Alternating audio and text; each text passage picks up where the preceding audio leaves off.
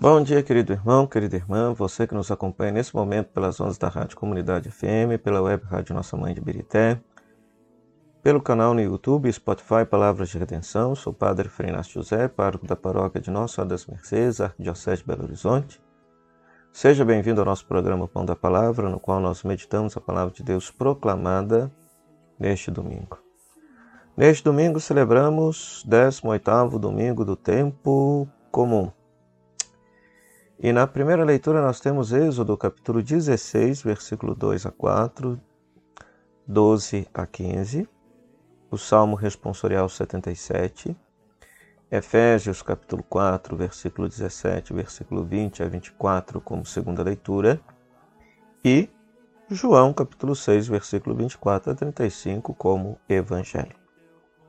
O que esta palavra de Deus proclamada nos inspirará a rezar neste domingo. Bom, tanto a primeira leitura quanto o salmo tratam novamente do tema da fome, mas agora numa nova perspectiva. De certa maneira, esse tema continua aquilo que nós rezamos, meditamos no domingo passado.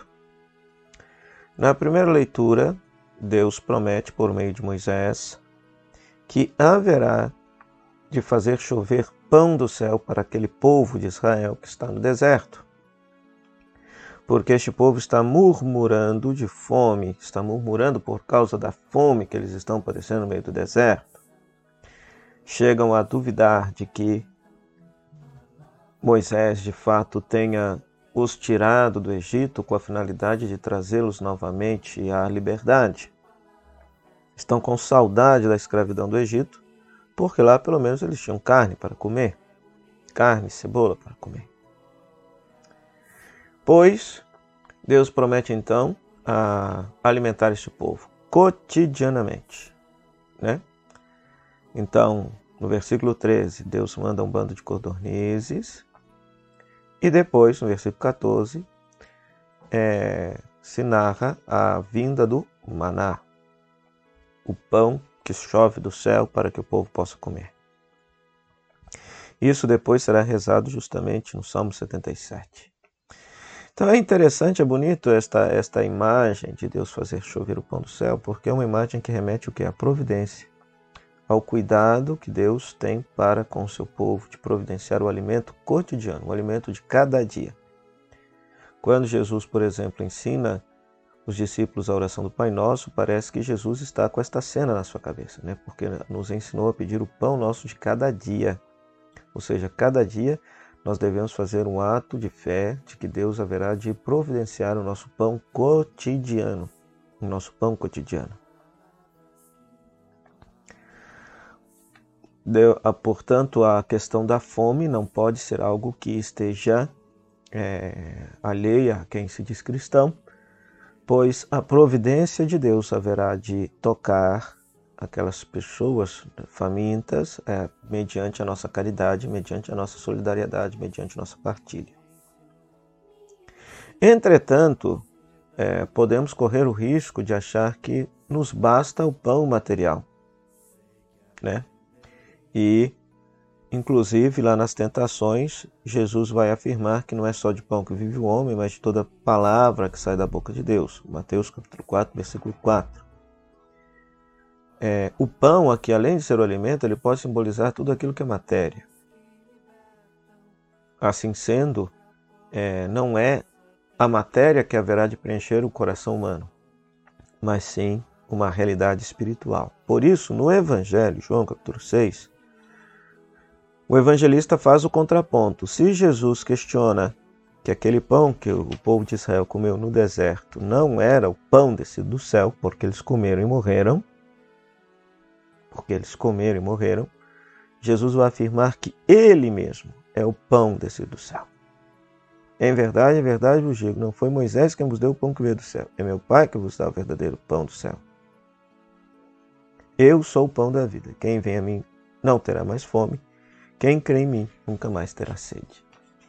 Em outras palavras, Jesus é este pão descido do céu que nos alimenta, que mata a nossa fome, que sacia a nossa sede de Deus, a nossa fome de Deus, a nossa necessidade de Deus.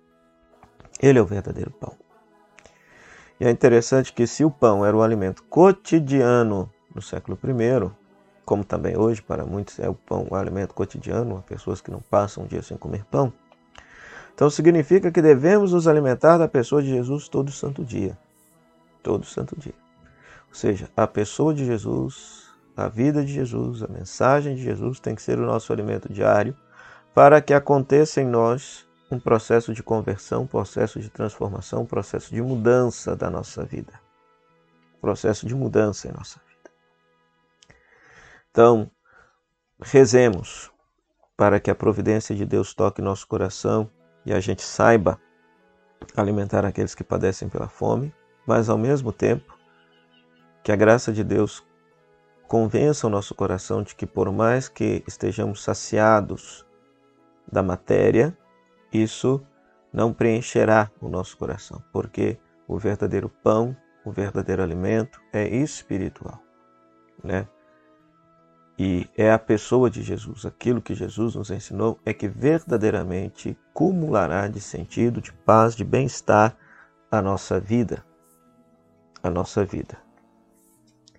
E é claro que, sacramentalmente falando, nós nos alimentamos deste pão mediante o sacramento da Eucaristia. Então, que nunca nos falte o pão da Eucaristia, que nós possamos sempre nos alimentar de Jesus, presente na Eucaristia, a fim de que Ele de fato mate a nossa fome de Deus, nos alimente espiritualmente, nesta travessia de nossa vida rumo à terra prometida do céu.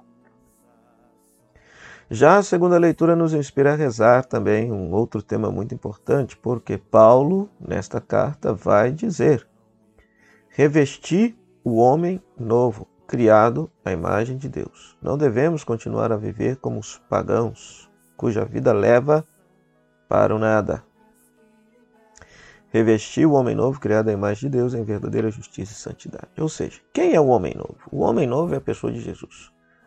Nas cartas paulinas, se tem o conceito de que o verdadeiro ser humano é a pessoa de Jesus Cristo e nós devemos gradativamente crescer até chegarmos à estatura dele. Então, na verdade, conversão, esta palavra muito utilizada no âmbito religioso, não tem nada a ver com instituição religiosa, não tem nada a ver com religião em si. Converter-se é você se transformar numa outra pessoa. E a pessoa na qual nós devemos trans nos transformar é a pessoa de Jesus Cristo. Ele é o ser humano por excelência. Esta ideia não é nova. Os santos padres, relendo, por exemplo, o livro do Gênesis, já, já defendiam que quando Deus nos cria a sua imagem e semelhança, Deus nos cria a imagem e semelhança do seu próprio Filho Jesus, que já existia desde toda a eternidade. De tal maneira que, teologicamente falando, antropologicamente falando também, o ser humano só se realiza enquanto pessoa humana na medida em que ele configura sua vida a vida de Cristo, na medida em que ele se torna Jesus, na medida em que ele é parecido com a pessoa de Jesus.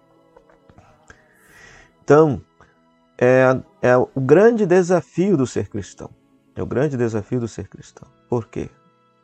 O cristão, de modo explícito, ele assume o compromisso de configurar sua vida a Cristo desde o dia em que ele foi batizado, renunciou à vida de pecado para abraçar a vida da graça de Deus.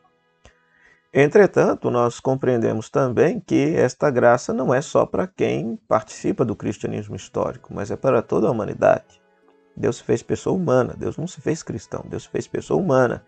Então, por isso, toda pessoa humana deveria ser regenerado, transformado em Cristo. E mesmo que de forma inconsciente, ela pode aos poucos ir crescendo até chegar nessa estatura.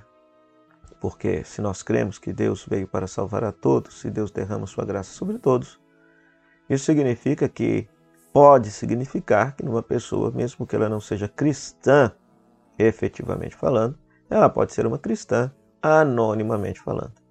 Porque todos os gestos de bondade, de fraternidade, de amor que fazem com que esta pessoa cresça em humanidade, cresça em humanidade, religiosamente falando, podem ser consideradas como ela está crescendo rumo à estatura de Cristo, que é o ser humano por excelência. Então peçamos a Deus que nos conceda essa graça de de fato a gente revestir esse homem novo, a pessoa de Jesus. É triste ver cristãos hoje tendo posturas totalmente contrárias à pessoa de Jesus dos evangelhos. Né? Criaram um ídolo Jesus na sua cabeça, um fanatismo louco na sua cabeça e justificam posturas que não têm nada a ver com a pessoa de Jesus. Então, rezemos para que a humanidade de fato se converta à pessoa de Cristo, pois aí a humanidade haverá de viver a verdadeira justiça e a sua verdadeira pertença a Deus, a compensar por cada um de nós que professamos a fé cristã. Oremos. Manifestai, ó Deus, vossa inesgotável bondade para com os filhos e filhas que vos imploram e se gloriam de vos ter como Criador e Guia, restaurando para eles a vossa criação e conservando-a renovada. Por nosso Senhor Jesus Cristo, vosso Filho, na unidade do Espírito Santo. Amém. O Senhor esteja convosco, Ele está no meio de nós. Que a bênção de Deus Todo-Poderoso, Pai, Filho e Espírito Santo, desça sobre vós e permaneça para sempre. Amém. Meu muito obrigado à Rádio Comunidade FM, a Web Rádio Nossa Mãe, que nos cede esse espaço para pregar a palavra de Deus. Você, querido rádio ouvinte, internauta, pela sua audiência. Que Deus te abençoe hoje e sempre. E até o próximo programa, Pão da Palavra, se Deus quiser. Tchau, tchau.